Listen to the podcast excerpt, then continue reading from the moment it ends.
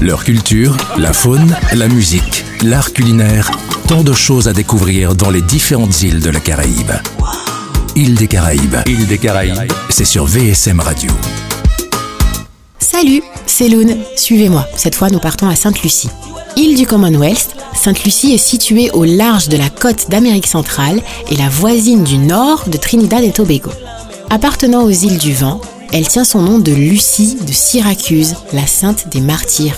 Avec ses 187 000 habitants parlant essentiellement anglais et créole francisé, Sainte-Lucie est réputée pour ses beaux marchés aux produits frais, tels que l'huile de banane, les épices exotiques et ses sculptures sur bois complexe.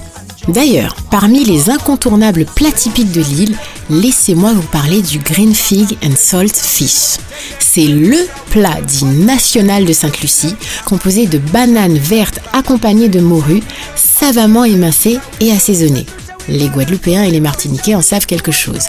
Et si Sainte-Lucie fait rêver par sa cuisine, c'est aussi sa musique qui en fait la destination de la joie. Laissez-moi vous parler du quadrille, qui est une danse folklorique créole lucienne dérivée du quadrille européen. Aujourd'hui, Sainte-Lucie est mise en lumière par son groupe Lou City qui propose une sonorité dancehall R&B caribéenne et qu'on retrouve depuis peu en combinaison avec la chanteuse guadeloupéenne Rachel Allison sur le titre This Kind Love. Alors, prêt à vivre l'aventure sur Sainte-Lucie? Leur culture, la faune, la musique, l'art culinaire, tant de choses à découvrir dans les différentes îles de la Caraïbe.